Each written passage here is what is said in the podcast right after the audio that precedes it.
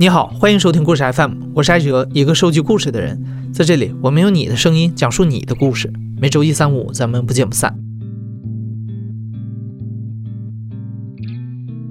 招娣、迎娣这些名字都被赋予了生儿子的愿望。叫这些名字的女孩子，父母好像觉得他们的存在只是在等待弟弟的到来。打开公安部的同名人数查询系统，搜索招娣这个名字，叫张招娣的，你能搜到三千零九十九人；叫陈招娣的有四千零六十七人。如果算上其他的姓和谐音的名字，在中国你能找到无数个招娣。在故事 FM 往期的节目里，你听到过很多个关于生儿子和重男轻女的故事。今天的讲述者云谦也曾经叫招娣，他因为这个名字度过了整个压抑而自卑的学生时代。而成年之后，云谦决定要改掉这个跟随了自己二十年的名字，所以就有了今天这个关于改名和抗争的故事。我是云谦，来自安徽安庆的一个小镇。嗯，我今年二十七岁，然后我曾经有一个名字叫招娣。云谦名字里的这个“招”其实是朝阳的“朝”，不是提手旁的“招”，但这并没有改变“招娣”这个词的意思。就是小时候，其实我并不是叫招娣，最开始我父母是给我取了名字叫倩，美目盼兮，巧笑倩兮，这样子就是一个很适合女生的名字。就是我那个时候，就是因为父母常年在外打工，他们过年的时候就跟我说，你叫这个名字。但是作为一个那时候才五六岁的小孩子，就是转眼就忘了。然后到了上学，真正上学的时候。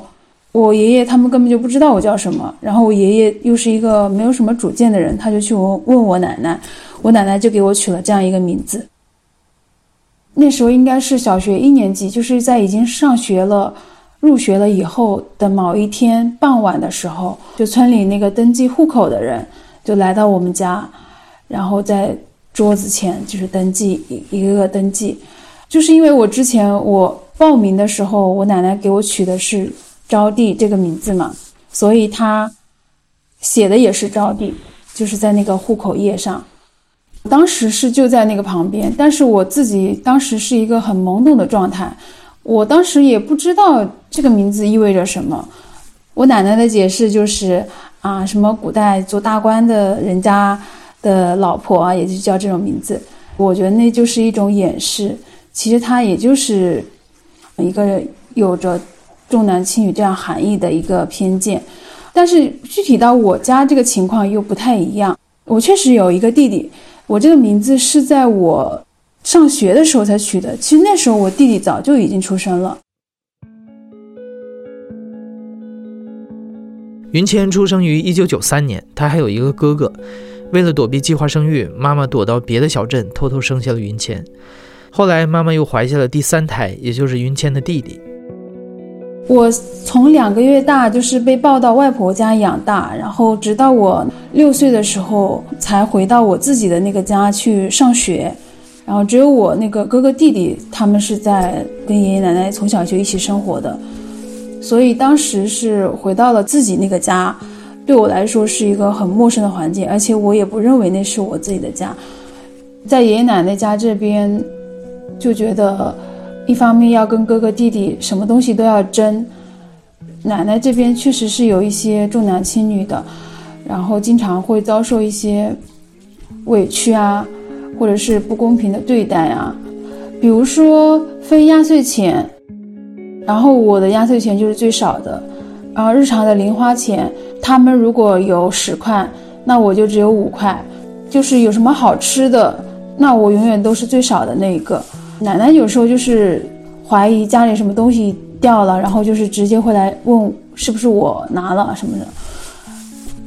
奶奶是不会让哥哥弟弟干活的，他们就觉得男孩子就不是干活的，女孩子就是要干活，就家里什么活，然后他们一般都不会指望他们去干，然后都是只会叫我去干。他甚至会把我的衣服跟爷爷的衣服放一起洗，然后他的衣服跟哥哥弟弟的衣服放一起洗。因为在我家，他也不太喜欢我爷爷，他会把衣服分分类出去这样子。因为父母外出打工，云谦从小就成了留守儿童，先后跟着外公外婆和爷爷奶奶一起生活。刚上小学那会儿，因为不适应环境，云谦经常一个人躲在楼道里哭。别人家有家长送午饭，他中午只能啃方便面，或者是回家吃冷饭。而且父母的缺位，还让云谦拥有了这样一个充满偏见的名字，更加加深了他对父母的怨恨和不满。没上小学之前，在外婆家，我还是一个挺开朗的一个性格，在村里面跟着那些发小到处野，上树抓那个。掏鸟窝啊，下河摸鱼，嗯，到处去捉知了啊，就是，就是特别野的一个孩子。直到我上学，我都上学第一天，我都完全不知道自己叫什么名字的那种状态，而且我也没有上过幼儿园，就相当于说我的启蒙教育是缺失的。我记得我那个小学一年级的时候，是老师在点名喊了半天，就是我都不知道是在喊我，我那时候根本就不知道我叫招娣。小学一开始的时候，那几年成绩是不好的，然后就是会被被当做差生来对待，经常会遭受老师的打骂。小学的时候是心里是很没有安全感的，就是慢慢的性格就是变得会比较内向一些。我们有一个数学老师，我记得他当时应该是有四十多岁，个子很高，一个男老师，眉毛很粗。长相很粗糙，特别暴力。就是比如说，你一个问题没回答上来，他就立刻会拿着拿起旁边那把椅子朝你砸过来。然后他每天上课的时候都会拿着一个厚厚的教鞭，哪个问题没回答上来，哪次考试你的成绩考得特别差，直接就上来给你一棍。到现在他的长相啊，他那种。很凶的模样还印在我的脑海里，简直就是童年噩梦。一方面，随着年龄的增长，开始对这个名字有了更多的认知，在班上，随着大家也越来越成长，然后长大了，然后你就会发现身边的有一些同学呀，就是会有一些嘲笑的目光啊。那时候小学的时候，经常会有一些什么宣传那种防疫啊。什么肺结核啊什么的，他们来发那种宣传手册，叫班上同学的名字，然后叫到我的名字的时候，他们就会停顿啊，因为我那个名字也不是完全就叫招娣两个字，他那个招还是另外一个招，是朝阳的朝，然后那个字又是一个多音字，然后他们就经常会叫错，一叫错，班上的同学就会纠正，然后我就会很尴尬。就是那一次叫到我的名字的时候，我自己是脸立刻就红了的，然后再加上同学解释，然后更觉得有点抬不起头，就是无地自容这种感觉，心里会很敏感。就是别人念到这个名字的时候，我心里就会咯噔一下，希望自己的存在感越低越好，希望被叫到名字的频次越低越好。每次听别人的，就是其他同学的名字都很很正常啊，叫什么慧啊，什么玉啊。什么佳佳啊，这种我觉得就是会对别人的名字，嗯，有一点点羡慕。要是我叫这样的名字就好了。上了初中之后，那你认识的到的新同学也就更多，接触到的范围也就更广。初一、初二、初三都会认识新同学。上初中对我来说是一个特别，就是对名字的自卑感特别强烈的一个阶段。老师会让同学点名啊什么的。然后叫到我的名字的时候，我就会特别的尴尬，就那时候就是会因为这个名字特别自卑。而且初中的话，大家都会有一些调皮的男同学嘛，他们有时候就会拿我的名字调侃。那同桌当时是一个特别调皮的男生，他就会很大声、无所顾忌的喊我的名字。但是对我来说，我自己觉得这个名字就带着那样的偏见，然后被别人很大声的说出来，我那时候就会觉得。挺没面子，挺尴尬的。我其实整个中学阶段，我是很想改名的，但是因为那个时候我自己，嗯，也是处在一个比较专注于学习的状态，那我自己是没有呃办法意识，就是说我自己可以去，呃哪里改名字。其实是在初中的时候，有一次他们过年回家，那那我就提出来了，就是说我想改名，这个名字。我不喜欢，就是会被人家嘲笑呀。他们就是说改不了，他们听那个村里面那个村干部说，安徽省的改名就是限制特别难，你根本上嗯不可能改掉的，花钱也改不掉。我就觉得，啊，这个名字难道就要这样跟随我一辈子吗？云谦因为名字总是被嘲笑，每次和父母说起呢，又不被重视，他对父母的不满愈加滋长，开始处处和父母对着干。云谦跟爸爸吵架的时候还说过“我要去法院告你”这样的话。十八岁以后，他也坚决拒绝爸爸给他买衣服。上大学、选专业、选学校、谈恋爱、找工作，人生中每一个重要的决定，他都不理会父母的意见。在我大学的时候做自我介绍的时候。我会尽量的，就是表现的轻松一点。每次自我介绍的时候，我就这么说：，呃，大家好，我叫招娣。没错，我确实招了一个弟弟，啊，所以我是家里的福星这样子。那我心里肯定还是介意这个名字的，就是我那时候是以为，既然改不了，那我就试着接受吧，就试着尽量去忽略它吧。因为那个时候大学期间，然后就大家都是啊青春活力，然后。名字也都很好听，全国各地来的年轻人，处在那种环境，就是有一种感觉，就是，啊，你从一个山沟沟里来的土妞，家里还重男轻女。就是我记得我在同系，一个女生，就是我们当时是在一个社交场合，然后，就是我介绍我的名字的时候，她在我当面的时候，就是嘲笑了我一下，对我来说是会觉得有一些自卑感吧。那时候大学期间不是都会有交网友啊，其他外系的同学啊。如果是通过网络认识，那别人问我叫什么名字的时候，我我一般不会说我那时候的那个真名的，我一般只会说我父亲给我取的名字。就包括我那时候大学期间也谈过恋爱，我当时的男朋友是我那个大学室友的高中同学，我的大学室友把他的那个那时候还是 QQ。推给我，然后我还特地打招呼，就是说不要告诉他我的真名叫什么。嗯，面向陌生人，我是没办法直接就是很自信、很坦然的去告诉别人我的名字的。到了大学，云谦能够接触到更多的信息，也迈出了尝试改名的第一步。但他发现，希望越大，失望也就越大。就是大一的时候，就开始自己去主动去了解一些。了解更多的信息，然后我就在网上查了一下，哦，就是有查到，就是公民有修改姓名的权利嘛。然后是一个很热的夏天，然后自己穿着一个凉拖鞋，就是拿了一张纸，把那个相关的一些法律条约提前搜集好，写了一份改名申请，就一个人就是。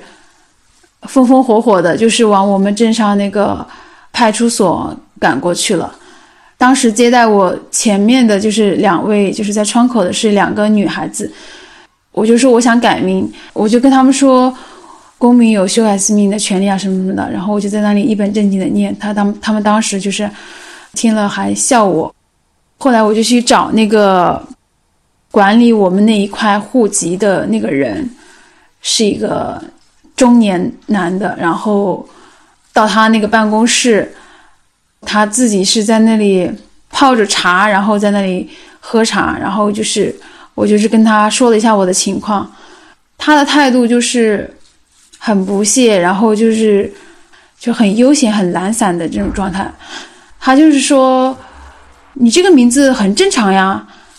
挺好听的呀，改名字的话很麻烦。就是先要上报到那个县里，县里再上报到市里，特别的麻烦，改不了。然后我就是把那个法律法规读给他听，他也就很不屑一顾，拿出了自己的手机，然后跟我说，他自己看的哪部小说里面，然后的女主也叫这个名字，然后就在那里一直找那个找那个小说。我其实去的时候是做好了。觉得自己已经做好了万全的准备，国家有这样的明文规定是可以改名字的，公民享有更改姓名的权利。我还写好了改名申请书，没想到到了派出所是这样一个情况，就是他们是一副很玩世不恭的状态，就是一副坐在那里喝闲茶、嗑瓜子那种状态。他才不管你有没有这个权利，他直接就告诉你改不了，就这样。就是我看到他们那个态度之后，我就明白，就算我再来一百遍，也是不会有希望的。那我就觉得这件事情应该是办不成了。云谦对老家政府的工作人员失去了信心，改名看起来希望渺茫。大学毕业之后，云谦来到了杭州工作，这里的公司都会起花名，他庆幸自己有了新的方法来回避真名。每次自我介绍的时候，只用介绍花名就可以了，名字的困扰似乎暂时告一段落了。但是落户杭州之后，峰回路转，他再次燃起了改名的希望。就是因为我来到杭州以后，是想把户口迁到这边来，然后在转户口的时候，我在派出所就是看到那个有人就是要改那个呃。年龄就是改户口上的年龄，然后我当时就问了一问了那个户口管户口的人，呃，年龄可以改，那名字是不是也可以改？然后他就说你符合规定就改，啊，我觉得他那一句话一下子燃起了我的希望，我回去立马就查，然后去查浙江省的改名条例，我就是心里想我肯定是符合规定的呀，然后我就是把我自己，也就是像。大一的时候写改名申请一样，就是把我自己，嗯，因为这个名字带来的种种困扰啊，种种成长过程中给我造成的一些心理阴影啊、自卑感啊，写了一通，然后去派出所提交了这样一个改名申请。落完户之后，我就说，我就在家里群里说我要改名字，我说杭州这边是可以改。我父母他们当时不相信，然后他们就是觉得。怎么可能改得了？老家也改不了啊！杭州就例外吗？杭州就能改得了吗？他们就觉得改不了。另外一方面，他们觉得你现在改名字会不会对你的那个呃影响你的工作啊，影响你的那个毕业证啊、学位证啊什么的，就是会给自己带来很大的困扰和麻烦。就是我妈每次就会说，她说这个名字没什么，你跟别人介绍的时候，你你只要说，其实我家不是重男轻女，跟人家解释一通。不就行了吗？然后我就会觉得，我没办法，就是每次还要反复的去跟别人家解释一遍，就是有一点欲盖弥彰的感觉。而且我我就反问我妈，如果你叫招娣，你是怎么样？你是怎么样一个态度？那我后来就是态度很坚硬嘛，很很强硬嘛。我就说我一定要改掉。现在我是可以，我是成年人，我可以独立的做决定了。就是你们以前就是忽视我，没有给我取好名字，这一块你们是失职的。然后现在我可以自己独立的去做，你们还来阻拦我的话，我就会怨恨你们一辈子嘛。我这一次去派出所的话还挺顺利的，就是我首先是把那个改名申请书，然后提交了。给那个户籍人员，其实那个那个人就是给我办那个落户的那个人，我都去过好几次了，也认识他。然后他看了大概一分钟我的那个改名申请吧，他就把它放在那个旁边的那个文件那一堆文件上，给了我一个回执，然后就跟我说，呃，一周以内会有回复，让我回去等。然后我当时心里想啊，怎么这么顺利？因为对比我以前就是。我连改名申请书都没递上去过，大概是在两到三天以后，有一天早上我就接到电话，就是那个女生打女的打来，然后她就说，就是说你那个改名申请被那个公安分局给拒了，他们就是说你这个不符合浙江省的改名条例，就是也没有违背公序良俗，也没有什么谐音啊什么的，我是觉得我很符合。我觉得这个名字很伤我的感情啊，然后就是在那里一直跟他理论，理论了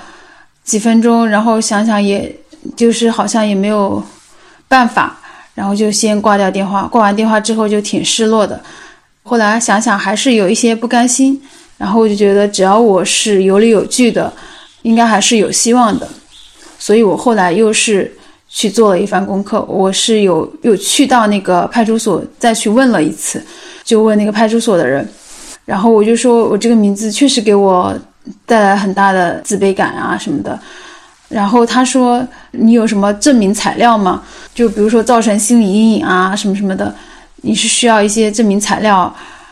然后我当时就想，如果我有的话，是不是就可以？他当他当时是说可以的。然后我就是从派出所出来之后，我就立刻跑去了医院，就是想挂一个那个精神科，看看那个医生能不能给我 开一个这样的证明材料。去了那个医院之后，就是排了好几个小时的队，然后去挂那个号。到我的时候，我就是刚坐下，就是我是说我叫什么名字。我这个名字给我带来了很大困扰，然后从小因为这个名字很自卑，然后总是被人嘲笑，然后现在在派出所要改名，他们要有证明，就是说这个名字确实给你带来了那个心理阴影啊，什么什么的。然后我就问能不能给我开一个这样的证明，然后那个医生就是一只手拿着我的医保卡过去刷，一边悠悠的来了一句：“你不觉得你有点小题大做了吗？”我就一懵，真的是我小题大做了吗？我就这样想。我说我确实因为这个名字带来很多困扰啊，而且只要给我开了一个证明，我就能改呀，为什么不可以给我看？然后他就说不可能，甩给了我一个那个什么心理咨询的名片，全程加起来就没有超过十分钟，然后我就从那个他那个办公室走出来了。这时候我就是站在那个医院，那是三楼。的那个呃走廊上，然后看着那些楼下人来人往的人群，然后我就想，这次真的要认命了吗？有时候我会去搜微博上一些叫这样子名字的呃女孩子，然后我会看到一些呃他们对这个名字的评价呀或者什么的。我其中是看到过一个博主，他当时就是表达这样一个意思，就是他很厌恶那些。重男轻女的家庭，同时呢，他也厌恶那些还叫着这样名字的女孩子。如果是小时候自己不懂事，不去改这个还情有可原，就是自己长大成人之后还允许这样的名字跟随着自己，他会觉得那是一种呃逆来顺受，不懂得为自己争取的一个一个表现。我当时就是处在一个改名失败的一个过程中嘛。我看了那段话之后，我当时就是会有一些就很触动，嗯，眼泪就是都流下来了，就是很触动，就是我会觉得自己一定这次只要有百分之一的机会，我都要为自己认真的去争取一次，就不管怎么样，我都要努力去尝试一次。我就又去找啊，我就就是在那个什么知乎啊，还有那些改名的那些案例里面去找方法。首先是去打那个幺二三幺五嘛，去去去市长热线啊，就看看他们能不能帮我解决。然后打了十几通吧，接到过呃两个不同的人的电话，然后他们都是劝我不要改。就包括我当时查查到的一个方法是，就是如果所有的这些走不通，那我就去请个律师，然后直接去呃发律师函。因为我看到有人是这么做的，律师函发过去之后，然后公安局就同意他改了。除了打幺二三幺五之外，我还写了那个投诉信，信访举报的那个网络信箱，还有区长的信箱，然后我都发了这样的投诉信，然后投诉他们行政不作为，拒绝一个公民的合法权利，然后就把那个。条例搬出来啊，然后一条一条的捋啊，就是我写了一堆，大概有一千五到两千字左右吧。连续收到了两封投诉信之后，都是投诉他们到他们那里的嘛。然后他们后来就给我打了电话，就是说科长要跟我聊一聊。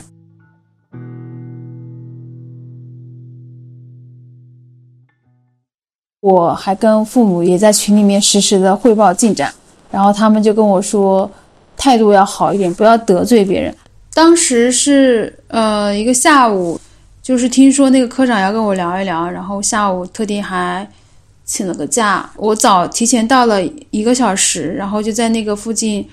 嗯一个小店吃了一个炸酱面，然后吃完，然后等了一个小时，然后去了那个信访的那个办公室，然后有一个那个大姐，就是穿着一个制服的大姐接待我，然后她就是就是手里就拿着两份我我之前去那在那个信访网站上投的那个信访的那个信。有一点无奈的口吻，就是跟跟旁边的同事说，就是一封还不够，还连续投了两封。随后他就带我去了另外一个那个信访的窗口，然后就是那个科长在窗口的另一边接待我。他就是看了一下我手里的那个信吧，然后还有改名的申请之类的东西。他首先就是一开始来就是问了我一些基础的情况，他又跟我说，就是他他觉得这个名字。没什么，然后也没有影响我现在的发展啊什么的，他觉得还挺好的呀。然后我就是跟他说了一堆我从小到大因为这个名字遭遇的种种歧视啊，或者是说心理上的阴影啊什么的。主要就是我，我觉得主要就是我说完这一通之后，表现的比较坚定决绝。然后我还是补充了一句，就是说我一定会争取到底的，就是。这次让我不改，我还有其他办法，然后一定要坚持改完为为底。然后我还说，我不改完这个名字，我觉得我都没办法开启新的人生。然后我说，我以后还要在杭州买房啊，我还没有学驾照啊，我以后要改的话会更麻烦。然后后来他就是嗯同意我改，然后他那个人就是也是很温和，然后很耐心的在听我说这些事情，而且他耐心的跟我解释了一下。讲完这些之后，他说他他说你可以改，就是要提交一些相关的资料。然后说完这些之后，他就跟我解释了一下为什么就是国家这么管控改名，全程加起来应该是有半个小时左右吧，其实时间也不是很长。后来就让我回去了。然后我记得我就是出来之后特别的开心，走出那个信访办公室的时候，就觉得啊，真的是阳光 阳光普照。就是眼睛里都冒星星，然后就觉得自己啊，人生迎来了一个高光时刻，就是那种感觉，就是你像高考完解放一样，或者是你终于取得了一个历经千辛万苦取得了一个特别大的成就，就是特别满足。经过了几个月的反复失败和反复尝试，云谦终于改掉了困扰他二十年的名字。他按照要求提交了一些材料之后，不到一周时间，他就领到了带有新名字的身份证。他觉得自己终于拥有了一个和别人站在同一起跑线上的平等的名字。我拿到我的新身份证的时候，我真的是觉得自己真的是重获新生的感觉。然后我就拍了一张照片发到我家群里，然后我父母就是很开心，就是恭喜我。然后我那段时间就是觉得自己真的是迎来了嗯一个新的人生，就是这样一种感觉。我就觉得。二十多年的一个心结，它一直是对我来说是一个困扰。那我终于解开了。当时是我也是嗯查了很多的资料，其实突然有了自己给自己取名的权利，其实我是有一点无所适从，因为我以前一直都没有想好，呃我要叫什么。然后之所以叫这个名字，啊，首先是因为我们家都是单字。我哥还有我弟都是单名嘛，那我也想我就是也取一个单名嘛。然后谦的意思就是，它字面的意思就是草木旺盛、欣欣向荣这样子有生命力这样子一种象征。对我来说，我就是希望我自己是一个呃有生命力的人。我现在就是就是很开放的状态，就是。我跟别人说起我以前的名字，那我现在是蛮完全没有这个负担了，那已经是过去式了。有时候我还会跟主动跟别人，就是熟悉的朋友，我会主动跟他们说起我名字的故事。就是改完这个名字之后，我并没有就是刻意去要隐瞒我以前叫什么。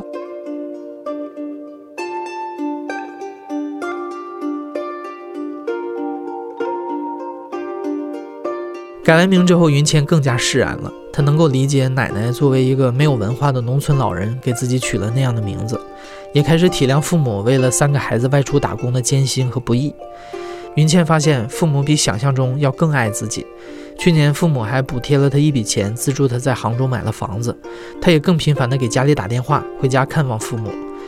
云谦把自己的改名经历发到了网上，像曾经接受过的帮助一样，他的改名经历也帮到了更多的人。有很多人在参考了他的经历之后，也成功改名，向他发来长长的感谢信。也有经历过同样遭遇的女性，向他诉说自己遭受过的重男轻女的对待以及名字的困扰。云谦由衷地为那些改名成功的女孩子感到开心，并且跟他们说：“祝你从此拥有崭新的人生。”